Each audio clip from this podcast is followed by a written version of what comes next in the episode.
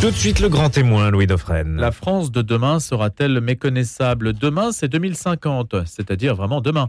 En quoi notre vie, nos paysages, notre économie seraient-ils bouleversés si la Terre venait à se réchauffer au point de rendre notre pays donc plus difficilement vivable, sans même parler d'autres régions du monde où la chaleur, devenue insupportable, condamnerait les populations à migrer, que ce soit pour rechercher de la nourriture ou échapper à la montée des eaux. On le voit par exemple, euh, tenez, en Indonésie, la ville de Jakarta par exemple, qui déménage à cause de la montée des eaux. On parle tout le temps du climat, on agit assez peu quand même. Mais surtout, on s'agite beaucoup sans se projeter carte à l'appui sur ce que les scénarios les plus noirs prédisent de plus probable, ou le scénario le plus noir, celui du GIEC dont on va parler ce matin et qu'a étudié Marc Lomazzi, journaliste spécialiste des questions écologiques et donc aussi climatiques, avec ce scénario noir du climat. Chez Albin Michel, ancien rédacteur en chef du Parisien. Bonjour Marc Lomazzi. Bonjour Louis. J'allais dire, euh, bon, ça nous réchauffe, mais ça nous glace. Ah oui, oui, non, mais. C'est un peu les deux.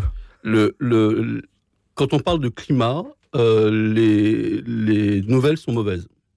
D'où qu'elles viennent, les nouvelles sont mauvaises, comme, comme disait la chanson. Euh, c'est-à-dire que, pour donner un exemple, moi, depuis que j'ai enquêté sur, pour ce livre, c'est-à-dire depuis début 2022, euh, la situation a empiré d'une manière que euh, les scientifiques que j'ai rencontrés n'avaient eux-mêmes pas imaginé. En un an?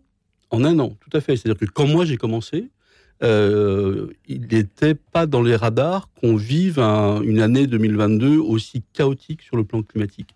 Les, scientifiques que j'ai rencontrés, j'en ai rencontré beaucoup pour ce livre, sont eux-mêmes stupéfaits. C'est-à-dire que leurs modèles sont pris de vitesse. Et ça, ça, marque quelque chose d'important dans, dans, le domaine climatique, qui est que les, événements s'accélèrent. Par quels événements ont-ils été surpris, ces experts? Eh bien, ils ont été surpris euh, d'abord par la, par la sécheresse hein, qui a été extrêmement longue, une des plus longues qu'on ait jamais vues, euh, par les canicules précoces euh, et qui se sont achevées après les canicules de l'été par une canicule extrêmement tardive. Il faisait 30 degrés sur la côte basque à la Toussaint. Euh, et donc ça a été une année, euh, après une année euh, déjà 2021 et 2019 et 2018 qui était elle-même exceptionnelle, une année tout à fait exceptionnelle et qui en fait en quelque sorte une année qui vient du futur. C'est-à-dire qu'elle préfigure ce qui nous attend dans 30 ans. Dans 30 ans, ce qui est très frappant, c'est que tous les scientifiques aujourd'hui vous disent, dans 30 ans, quoi qu'on fasse, quoi qu'on fasse, euh, la grande canicule de 2023 reviendra à peu près euh, une fois tous les deux ans. Oui, mais alors le quoi qu'on fasse, c'est quelque chose de désespérant et peut-être aussi de démobilisant, Marc Lemazzi, non? Non, alors il faut bien comprendre une chose que moi, je, comme, comme tous les citoyens, euh, je n'avais pas compris au départ quand on parle du, climat. comment travaille le GIEC le GIEC, donc, qui est cette, cette grande organisation de scientifiques à travers le monde, hein, qui travaille sous l'égide de l'ONU pour établir le consensus scientifique sur le climat. Euh, comment travaillent-ils Eh bien, ils prennent en fait euh, les trajectoires d'émissions de gaz à effet de serre, et de là, ils en, déduisent par modélisation leur impact sur le climat. Et ils établissent donc ce qu'on appelle vulgairement des scénarios, qui sont en fait des modélisations. Euh, vous avez un scénario qui est le plus optimiste, qui est le scénario qui, à la fin du siècle, nous mène euh, à, 1,5 degré de réchauffement, c'est-à-dire les accords de Paris. Ce scénario-là, vous pouvez l'oublier. Euh, en France, par exemple, on est déjà à 1,7 degré.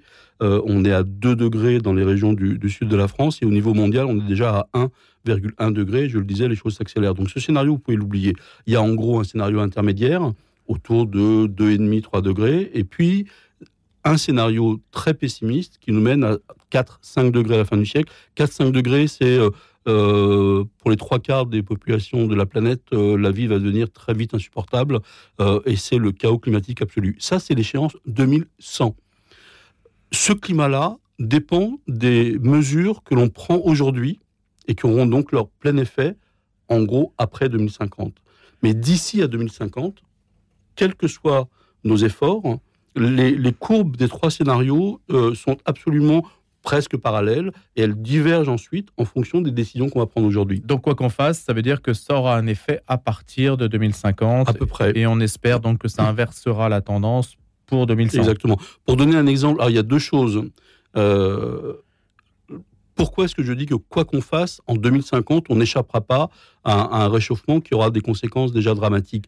C'est qu'il euh, y a d'abord une inertie climatique C'est-à-dire que quand l'océan se réchauffe, euh, vous faites l'expérience avec une, une, bouteille, une, une casserole d'eau chaude, vous, vous la portez à ébullition, euh, vous coupez le gaz, c'est pas pour ça que l'eau devient froide immédiatement. Donc il y a une inertie climatique, les océans se réchauffent, euh, les, glaces euh, arctiques et antarctiques fondent, et quoi qu'on fasse, elles continueront à fondre parce que c'est en quelque sorte sur leur lancée, ça c'est l'inertie climatique. Et puis vous avez l'inertie des sociétés. C'est-à-dire que par exemple, c'est pas parce que vous interdisez la vente de voitures thermiques neuves, sorties des usines, euh, en 2035, que tout à coup, euh, le 1er janvier 2036, il n'y a plus de voitures à essence sur les routes. Il va falloir liquider le stock de voitures qui existent. Les gens, ils vont pas se débarrasser de leur voiture du jour au lendemain. Donc, il y a une inertie des mesures que vous prenez qui fait que, effectivement, si vous joignez les deux, inertie climatique et inertie de nos sociétés, et puis le retard des politiques, hein, la France a été condamnée déjà pour inaction climatique, comme beaucoup d'autres pays, euh, bien, si vous cumulez les deux, jusqu'en 2050, on est dans le scénario du pire. Qu'est-ce que ça veut dire l'inaction climatique alors que justement l'Allemagne sur la question des moteurs thermiques avait fait un revirement, puis finalement a accepté euh, de mettre fin à ces moteurs thermiques sous réserve, je crois, que les carburants de synthèse soient euh, sauvegardés? Ça, c'est un accord qui vous paraît c'est un, Non, c'est pas, c'est pas, un accord. C'est dans l'autre sens. C'est pas, c'est pas sous réserve que les que les carburants de synthèse soient sauvegardés. C'est euh, nous acceptons, dit l'Allemagne, euh, l'accord qui consisterait à interdire la vente de véhicules thermiques euh, en 2035 à condition qu'on intègre dans euh, c'est à condition qu'on continue à autoriser euh, des véhicules qui fonctionneraient au carburant de synthèse et qui permettraient donc aux gens qui ont des véhicules à essence aujourd'hui de pouvoir utiliser ces carburants de synthèse. Ça vous paraît une sorte de d'entre-deux favorable, acceptable? Ça me paraît surtout dangereux. C'est-à-dire que euh, la Commission européenne euh, a été extrêmement allante en matière de climat, avec des objectifs extrêmement ambitieux. Euh, L'objectif de, zéro émission nette, ce qu'on appelle la neutralité carbone en 2050, c'est un objectif extrêmement ambitieux et la Commission européenne n'a de cesse que de, que de durcir ces objectifs climatiques. C'est une très bonne chose. Après, il faut emmener tout le monde. Euh, et là, on voit bien que l'Allemagne, qui est évidemment un des grands acteurs euh, européens, euh, sur cette question-là, a joué cavalier seul. Donc c'est un très mauvais signal qui est envoyé. et par ailleurs, visiblement, elle s'est ravisée quand même. L'Allemagne, l'Allemagne en fait a plié sous le, euh, j'allais dire le diktat, mais c'est un petit peu ça, de son partenaire euh, au sein de la coalition des, des, libéraux du FDP, euh, qui eux-mêmes sont très soumis à la pression des grands constructeurs automobiles allemands. Donc c'est un très très mauvais signe qui est envoyé, parce que ça veut dire que tous les pays européens pourraient après tout, la Pologne tout à coup dire oui, non mais moi le charbon c'est très important, j'ai développé une technologie de charbon propre, non, ne, il faut pas quitter le charbon. la France va dire oui mais moi le nucléaire c'est très important. D'ailleurs ils ont ils ont réussi à, à intégrer le nucléaire dans dans, la stratégie, même si on voit bien que euh, Ursula von der Leyen euh, n'est pas une chaude partisane du, partisane du, du, nucléaire. Tout ça, ce sont des très mauvais signes. Et quand on parle d'inaction climatique, c'est ça dont on parle, c'est-à-dire euh, l'atermoiement des États à prendre euh, les mesures qui s'imposent euh, pour enrayer le dérèglement climatique, pour échapper donc à l'horizon 2100 dont on parlait, le, le, ce fameux scénario du, du, du pire. Mais euh, la question est très préoccupante parce que je rappelle une chose, c'est que euh, dans ce livre, j'ai fait parler, c'est un parti pris, uniquement des scientifiques. Or, que nous disent les scientifiques, et notamment les scientifiques du GIEC, c'est que pour échapper à la catastrophe climatique en 2100, la feuille de route, elle est tracée. Et la feuille de route, c'est atteindre le pic de nos émissions en 2025. En 2025, donc 2025, c'est euh, tout près euh, c'est réduire de 40% nos émissions à l'horizon 2030 pour atteindre la neutralité carbone en 2050. Quand on dit nos émissions, on parle de celles de la planète. On parle de celles de la planète et tous les pays doivent y contribuer. Quand on regarde euh, la part de la France euh, par rapport à l'ensemble de la planète, elle reste faible, non? Marc Lomazzi, ce sont des pays comme l'Inde, par exemple, ou des géants en fait qui polluent davantage et auxquels finalement on impose peut-être assez peu de mesures coercitives Alors ça c'est effectivement quelque chose qu'on entend qu'on entend beaucoup, euh, euh, quelque chose qui est avancé par les par les, les pour le dire gentiment les climato-attentistes. Ne faisons rien, attendons. C'est juste non, une remarque comme non, ça. Non, hein. mais c'est ce qui est vrai factuellement. Non, ce n'est pas un prétexte pour ne rien faire. C'est pas ce que je dis. Je dis simplement notre part est-elle est-elle faible oui, au mais point justement de justifier en fait cette inaction? Une fois qu'on a dit ça, le, dans, dans, le, dans la suite du discours, la logique voudrait qu'on dise, puisque nous ne représentons que 1 ou 2% des émissions mondiales de gaz à effet de serre, attendons que les États-Unis, l'Inde ou la Chine ou la Russie aient fait quelque chose, et puis après on verra. Euh, c'est ça qu'on appelle le climato-attentisme, euh, et donc l'inaction climatique. Mais pour répondre à cet argument, euh, première chose, si vous prenez tous les pays qui représentent 1 à 2% des émissions, ça finit par représenter 40 des émissions. Première chose. La deuxième chose, c'est que ça dépend comment vous comptez les émissions. Par exemple, nous, euh, en France, euh, il y a eu un mouvement de désindustrialisation extrêmement fort. Euh, et donc, il y a eu une délocalisation de nos entreprises. et donc, il y, a a des émissions de gaz à effet de serre, en quelque sorte, qu'on a exportées à l'étranger. Si on les réintègre, ça fait déjà un petit peu plus de, gaz à effet de serre dont on est responsable. Et la troisième chose, c'est que la mondialisation dont on a beaucoup parlé, euh, et qui est un système qui est évidemment extrêmement générateur, notamment au travers des transports par exemple, euh, de, gaz à effet de serre.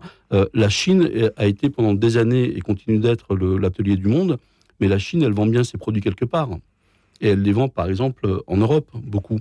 Donc ça veut dire que en continuant un système où vous achetez votre t-shirt à la boutique en bas de chez vous, mais il a été produit en Chine, vous contribuez un système, et c'est ça aussi que dit le GIEC, c'est-à-dire que euh, pour remplir les objectifs, euh, pour avoir une chance de remplir les objectifs dont je parlais tout à l'heure, qui sont extrêmement ambitieux, il faut rompre avec un système qui fait que vous achetez des fruits qui viennent du bout du monde, avec un bilan carbone absolument épouvantable. Euh, vous achetez euh, euh, votre t-shirt, je le disais, en Chine, ou alors il a été construit au, Pakistan. Il faut rompre avec ce système-là, relocaliser, c'est une des manières. Alors justement, si on prend l'exemple des fruits, Marc Lemazzi, ne serait-ce pas extrêmement simple comme mesure à prendre de dire, bah, à partir de demain, on ne propose plus de fruits qui ne soient pas de saison alors, par exemple, c'est difficile à prendre comme mesure Bien, sûr, que c'est difficile à prendre comme mesure parce que pour prendre cet exemple-là, pendant des années, pendant des années, on a vécu sur l'idée que le commerce mondial était une bonne chose. Et donc, on a signé des accords de libre-échange internationaux euh, avec quelquefois des, restrictions liées euh, euh, aux conditions de production de, ces, de ces fruits et légumes. Et donc, on vit encore sur ces, sur ces échanges-là. Mais les choses sont en train d'évoluer. Par exemple, euh, mais ça va très lentement. Par exemple, euh, aujourd'hui, euh, on essaye d'interdire des produits vendus en France qui seraient liés à la déforestation. Bon, c'est un premier pas, ça va extrêmement lentement. Le pic des émissions de GIEC doit être atteint en 2025. Mais symboliquement, dans les grandes surfaces, on n'a pas aujourd'hui pris acte des bouleversements, des changements d'habitude que l'on devrait mettre en place. Non, et ce qui est très difficile... Dans la consommation des gens, ça ne change rien. Ce qui est très difficile à la fois pour le monde économique et pour le monde euh, politique, c'est que euh, on a considéré pendant des années que les, les prix bas étaient une excellente chose pour le consommateur parce que ça préservait son pouvoir d'achat.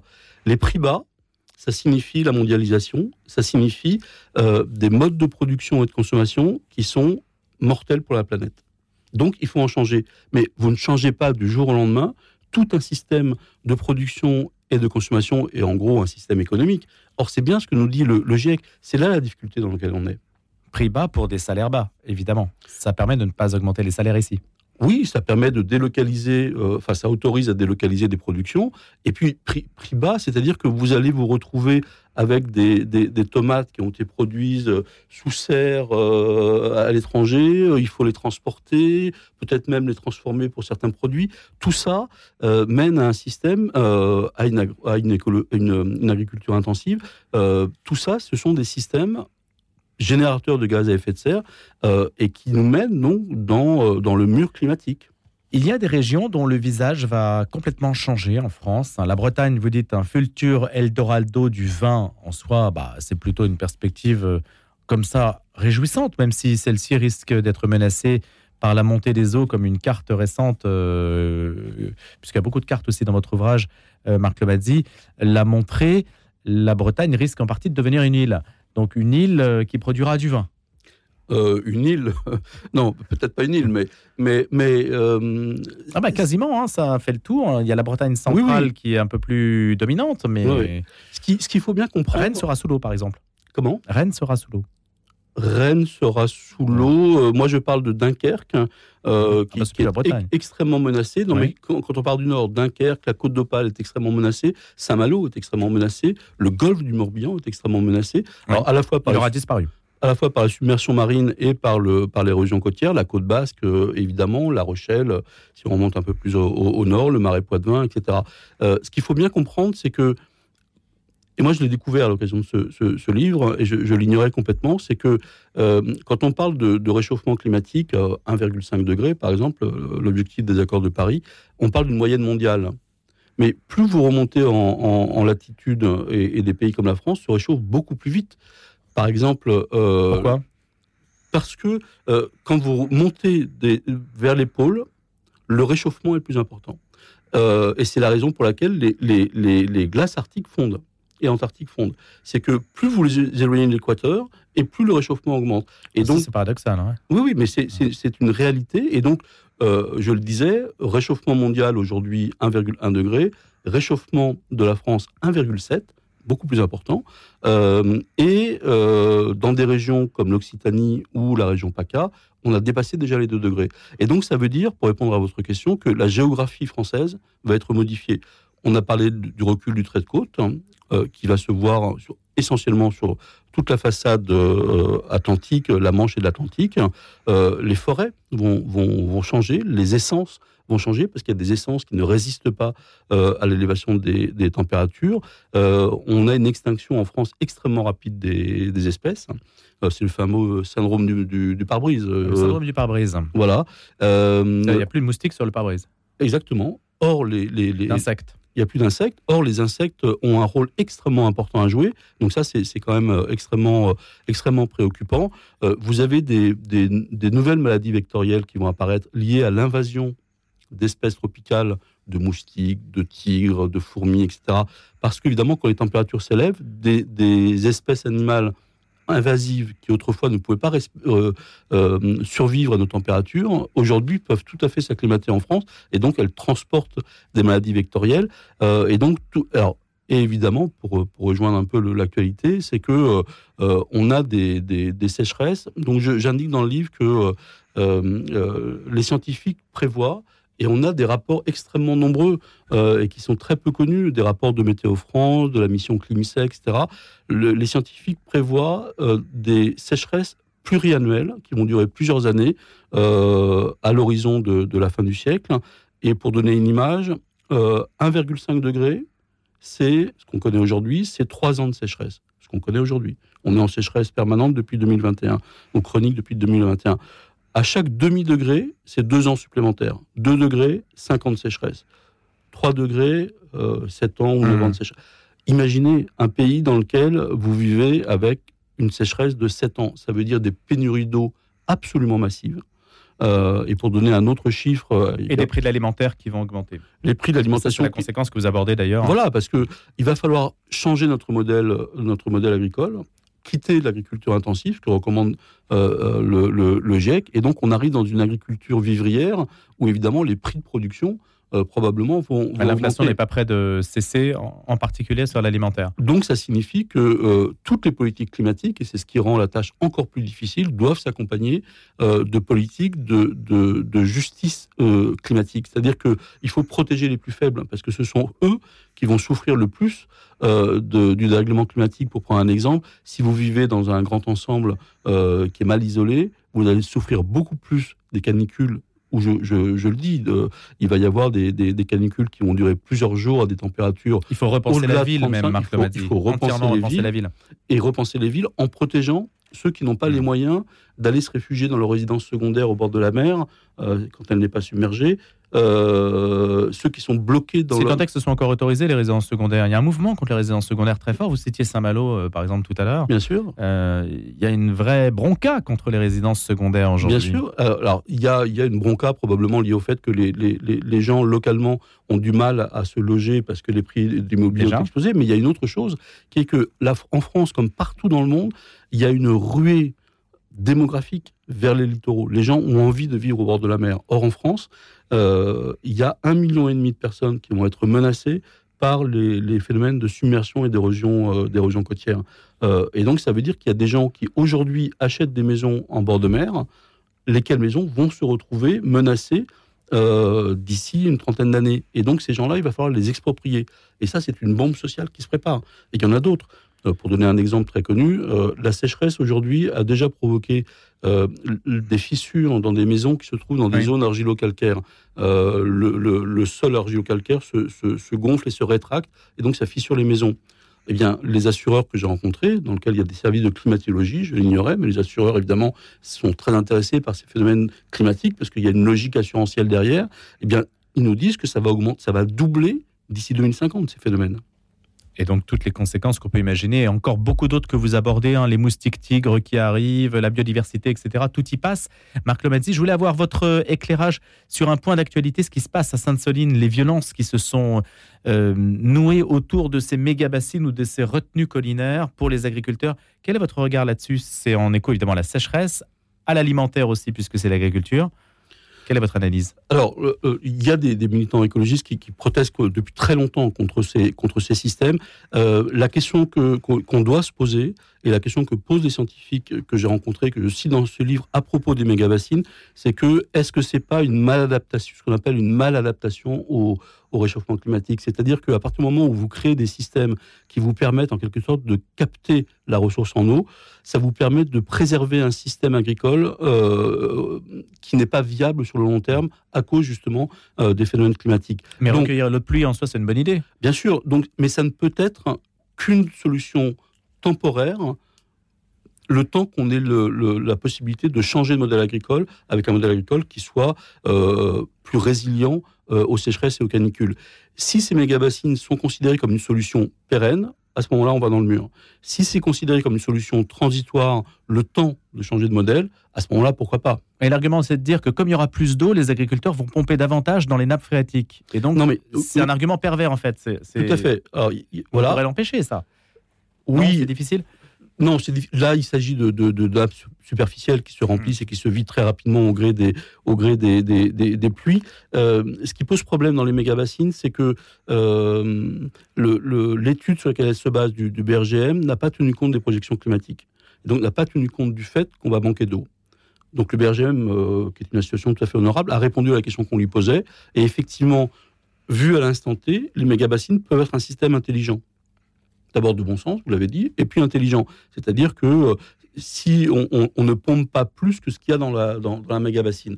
Mais par contre, dès que vous vous projetez un petit peu et que vous tenez compte de, de la pénurie de ressources en eau, ces méga bassines sont un système qui ne peut pas être pérenne illustration justement de tous ces enjeux autour de l'eau qui ne sont pas résolus, qui commencent à pointer parce que autant l'éolien a pu représenter un sujet de discorde, autant l'eau, on n'imaginait pas qu'elle euh, pourrait devenir un sujet de discorde à ce point. Merci Marc Lomazzi. Autour de France 2050, le scénario noir du climat aux éditions Albin Michel. Merci d'avoir été notre invité, puis à bientôt Marc pour un prochain débat du vendredi.